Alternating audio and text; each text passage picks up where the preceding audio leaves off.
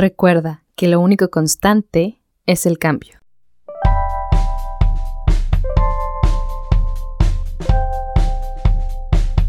Hola, yo soy Karina. Bienvenido a Arte y Artistas, donde platicaremos sobre corrientes pictóricas, obras, artistas, museos, libros, películas y todo. Todo por amor al arte,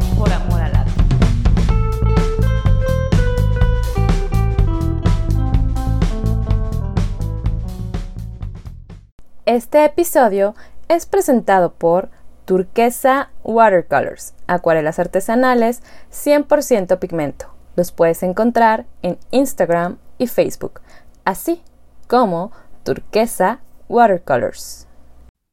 Hola, queridos amantes del arte. Bienvenidos al episodio número 28 de Arte y Artistas. Cuando pensé en la idea de compartir información en el podcast sobre productividad, Pensé en hacer un episodio sobre este tema, pero comencé a escribir sobre ello y empezaron a salir muchísimos puntos. Entonces, pensé que sería demasiada información para compartir en tan solo un episodio. Así que comencé a organizar la información de manera que fuera más útil y agregando ejemplos y herramientas que me han funcionado de manera personal en mis propias responsabilidades, actividades y metas. Me encanta un fragmento del libro Becoming, mi historia, de Michelle Obama, quien fue la primera dama de Estados Unidos. Es la siguiente. Más bien es un fragmento del libro que viene en el prefacio y dice así. Siempre decía a la gente que cuando fuera mayor sería pediatra. ¿Por qué? Porque me encantaban los niños y no tardé en darme cuenta de que era una respuesta gratificante para los adultos. Ah, médico, qué buena elección. Porque Aquel entonces llevaba coletas, mangoneaba a mi hermano mayor y costara lo que costase, sacaba siempre sobresalientes en el colegio. Era ambiciosa, aunque no sabía exactamente a qué aspiraba. Ahora creo que es una de las preguntas más inútiles que un adulto puede formular a un niño. ¿Qué quieres ser de mayor? Como si hacerse mayor tuviera un punto final, como si en algún momento te convirtieras en algo y ahí se acabará todo. Ahí termina el fragmento. Si bien esto es muy cierto, ya que no nacemos siendo algo y así nos quedamos para siempre. La realidad es que siempre estamos cambiando, así como la vida, la sociedad y el arte. Y esto, el cambio, es algo sumamente importante para adaptarnos a las circunstancias que se presenten en nuestra vida y cada vez ser más hábiles para hacer lo que queremos hacer, ser más fuertes emocionalmente y más optimistas ante cualquier situación que se presente. Si tenemos la habilidad de resolverlo o de tomar lo que tenemos para solucionar lo que sea y adaptarnos, navegaremos en la vida de forma más tranquila, porque por eso necesitamos el cambio y la flexibilidad en nuestra vida, días y horarios. Así que este episodio se trata sobre eso, sobre flexibilidad en la productividad, ya que aunque tengas planeada tu semana al 100%, ¿qué pasa si de repente una variable cambia? Tendrás que adaptarte para seguir adelante con resiliencia y sin que te afecte o al menos lo menos posible. Ya llevo 28 episodios haciendo este podcast y me he dado cuenta que no he hablado mucho sobre mí pero en este episodio te contaré un poco.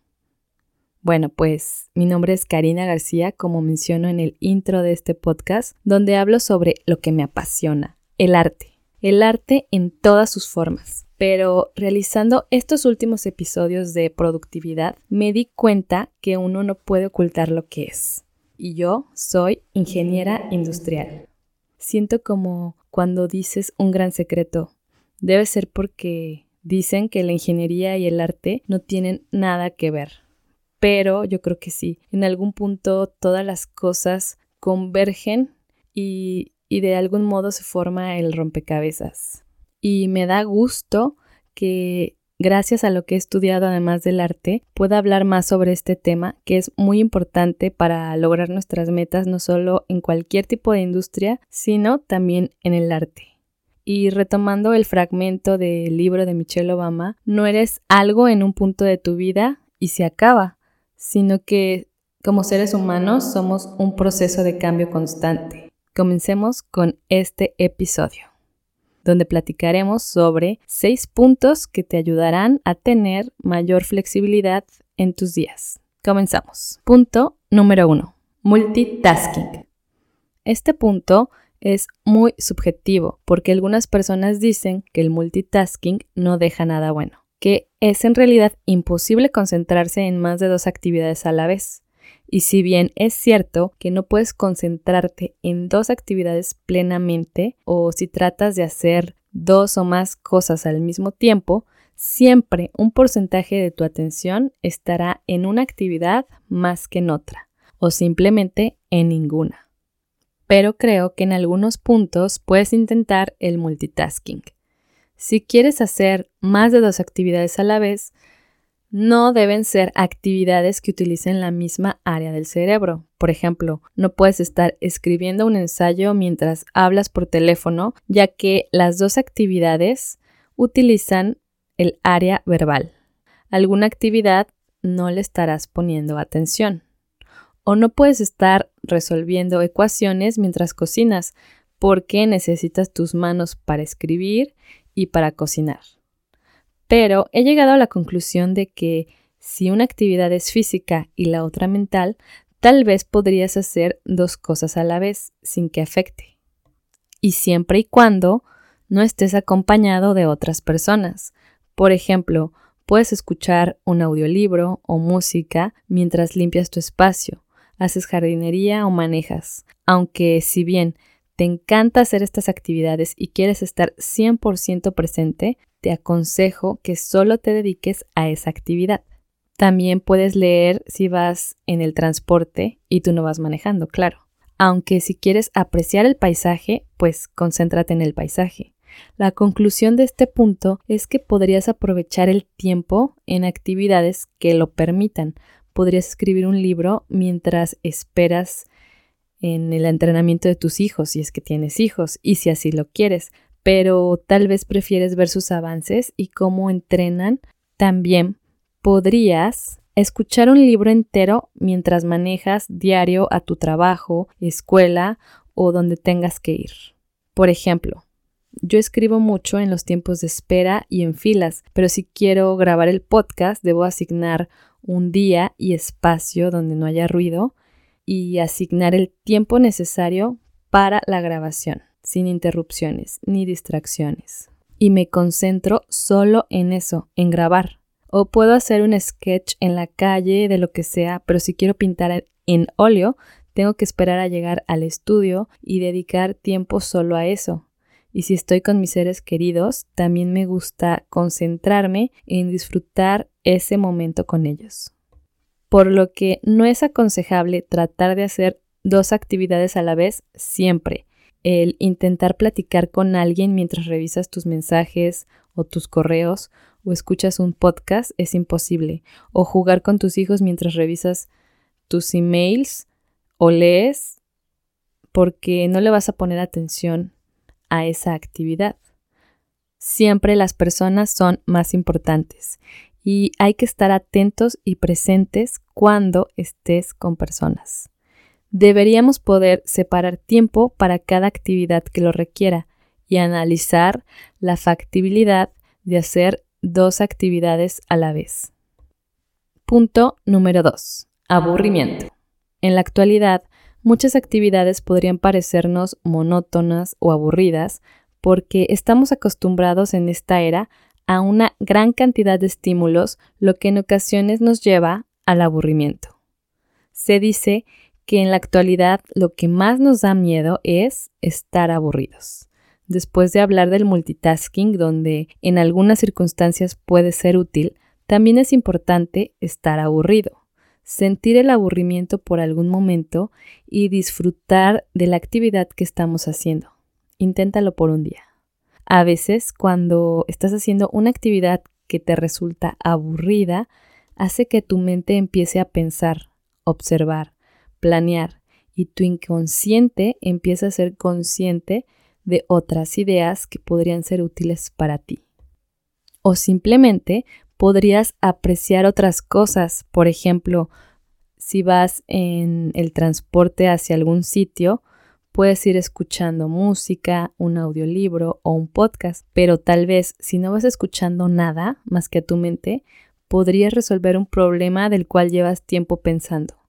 Podría surgir una idea para un proyecto o bien simplemente podrías apreciar las flores, los árboles y el cielo en el camino. Así que no le tengas miedo a aburrirte un poco, a veces dejar de leer o escuchar información de otros medios nos da paso a escucharnos a nosotros mismos y descubrir alguna idea o conclusión que no sabías que estaba ahí. Dejar de meter información da permiso a tu mente de generarla. Punto número 3. Flexibilidad.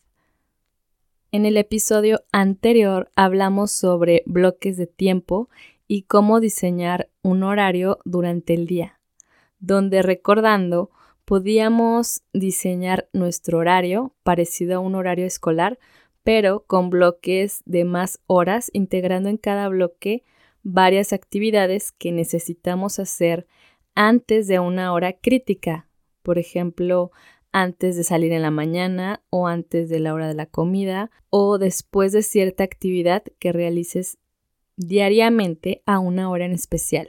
En cada bloque, agrupar cierta cantidad de actividades que tengas que hacer más las que quieras hacer dentro de los bloques de tiempo que diseñes para tu vida y así poder cumplir tus actividades.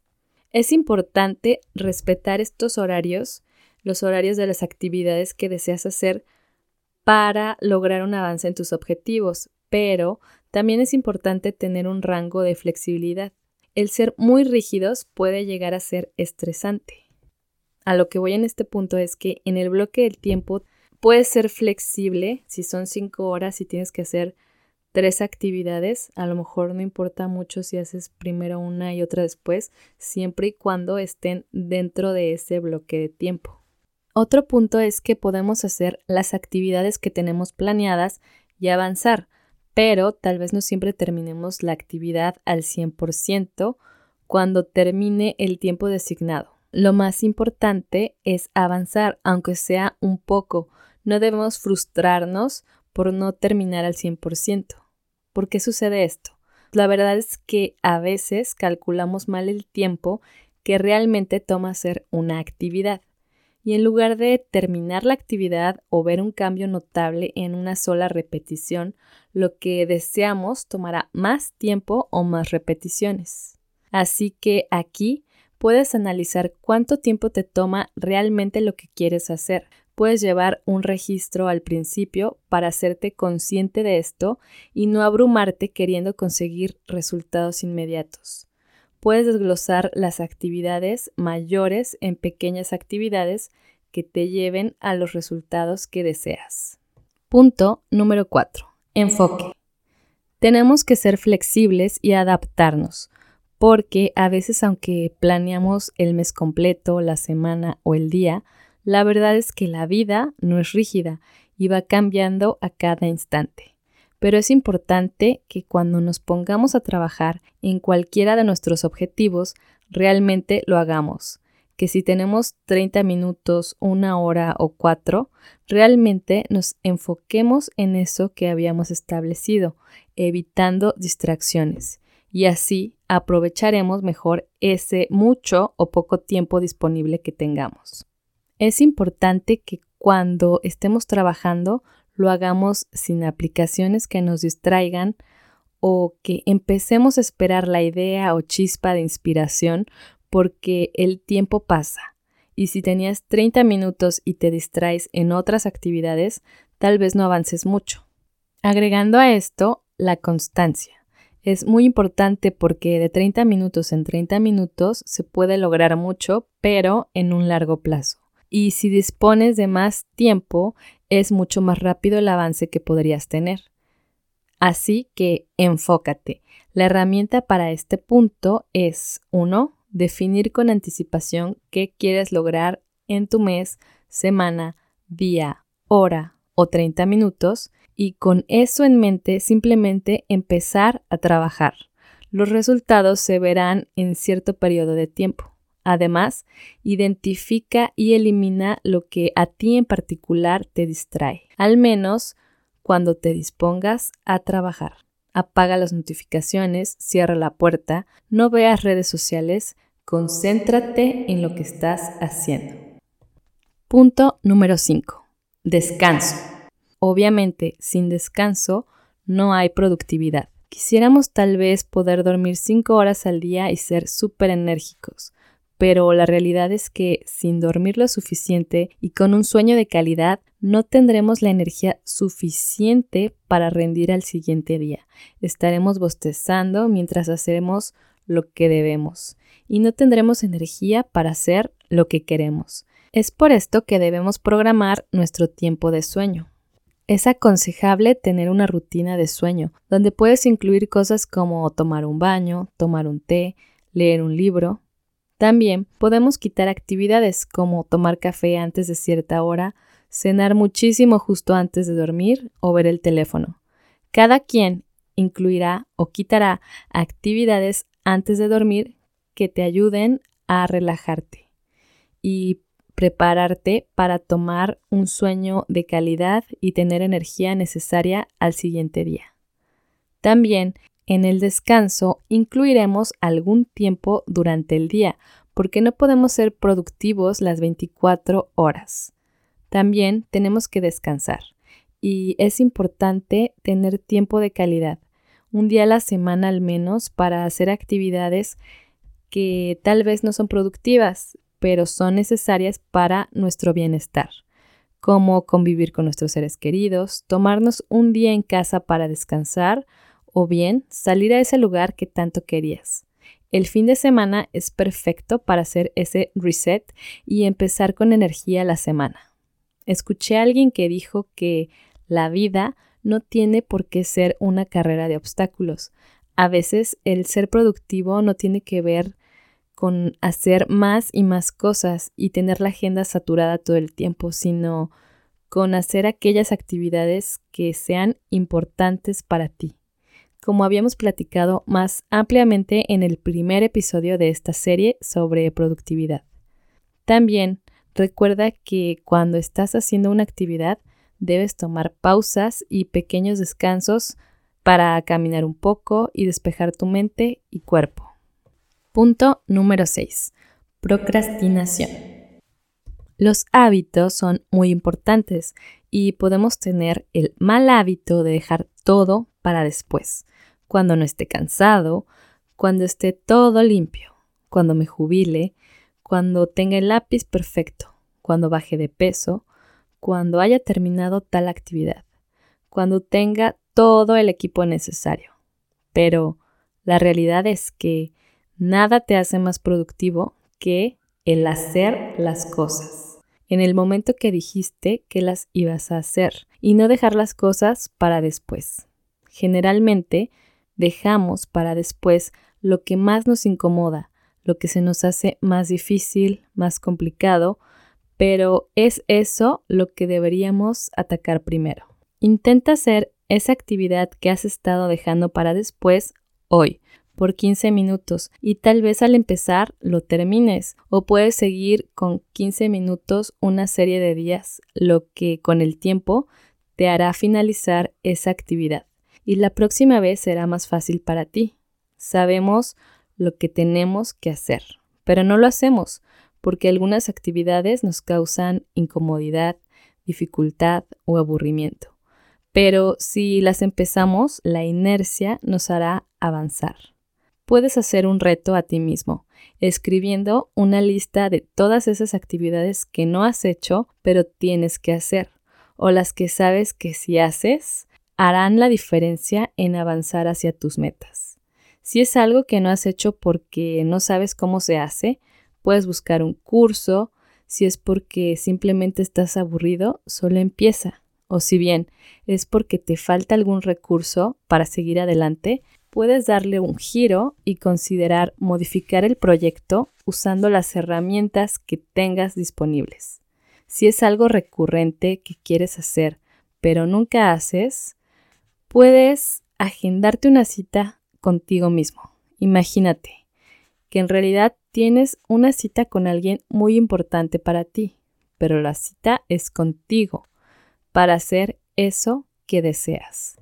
Recapitulemos. En este episodio platicamos sobre seis puntos para lograr cumplir nuestros objetivos, pero también otros puntos importantes para tener una mayor flexibilidad.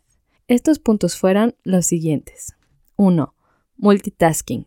2. Aburrimiento. 3. Flexibilidad. 4.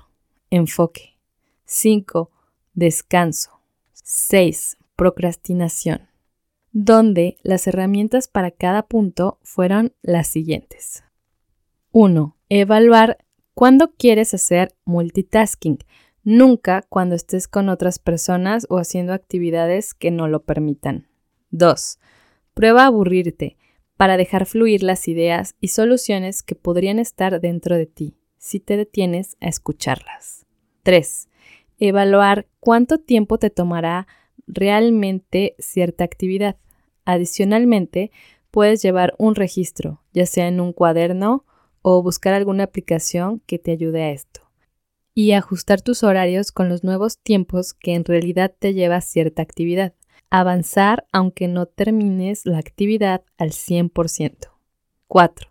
Definir qué quieres lograr, de cuánto tiempo dispones y qué te distrae, y simplemente concéntrate en la actividad que definiste durante el tiempo que dijiste y elimina las distracciones. 5. Llevar una rutina de noche o rutina de sueño que te ayude a descansar mejor y dormir el tiempo suficiente con una buena calidad de sueño y tomar al menos un día de descanso en tu semana laboral. Además, recuerda tomar descansos entre cada hora productiva. En otro episodio habíamos mencionado la herramienta Pomodoro. Es bueno recordarla. 6. Hacer las actividades que siempre dejas para después por al menos 15 minutos avanzar con las herramientas que tengas, modificando un poco el proceso si es necesario, aprender aquello que te impida avanzar y por supuesto, aquí agregaré, simplemente empieza. Ahora, reflexionemos sobre estos puntos un poco más. Si queremos empezar un nuevo hábito, un nuevo proyecto o cualquier actividad que pudiera parecer un reto y no hemos empezado porque nos falta la herramienta correcta o la habilidad necesaria, lo único que se necesita en realidad es empezar. Por ejemplo, si quieres escribir o dibujar, lo único que necesitas es un papel y un lápiz. Si quieres empezar a hacer ejercicio, no necesitas ir al gym más caro. Puedes salir y correr o en tu casa seguir un entrenamiento en internet o simplemente hacer series de ejercicios que tú sepas. Si quieres aprender algo nuevo, afortunadamente en esta época existen miles de tutoriales gratis en Internet o en plataformas de aprendizaje de paga con precios muy módicos. Solo tienes que decidir hacer las cosas. En este mundo lleno de actividades, debemos estirar un poco más las horas y hacer más flexibles nuestros horarios, cuidando nuestra salud y descanso agregar esas actividades que siempre has querido hacer. Si quieres empezar el lunes a las 8 a.m. y no pudiste, pues empieza a las 8.15 o a las 3 de la tarde o a las 8 de la noche. Busca opciones.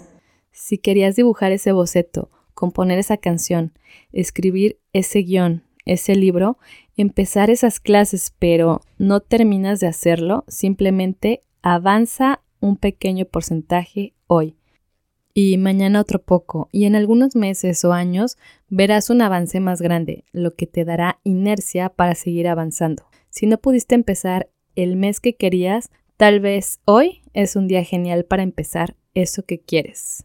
Como dicen, el tiempo de todas formas va a pasar, así que atrévete a empezar. Y no solo empezar, sino seguir cada día trabajando, aunque sea un corto periodo de tiempo, pero con enfoque y sin distracciones. Pregúntate cada día, ¿qué quiero lograr hoy? En la vida también hay que ser flexible mientras avanza. En cada etapa de tu vida te tienes que ir adaptando a nuevas circunstancias y responsabilidades. Recordemos que nada es permanente y ante cada nuevo reto vamos adquiriendo nuevas habilidades para adaptarnos mejor a las circunstancias que se nos presentan. Si antes tenías cuatro horas libres pero hoy tienes solo una, hay que adaptarnos y usar esa hora lo mejor posible. Si antes tenías una computadora y hoy no la tienes, pues usa lápiz, papel o tu teléfono. Y si antes tenías un medio de transporte pero hoy no lo tienes, pues siempre puedes caminar, andar en bicicleta, subir un camión o un taxi. Si hoy querías empezar algo nuevo pero te enfermaste, tendrás que esperar a recuperarte. Si antes no tenías hijos y hoy los tienes, dales tiempo y amor y reacomoda tus horarios.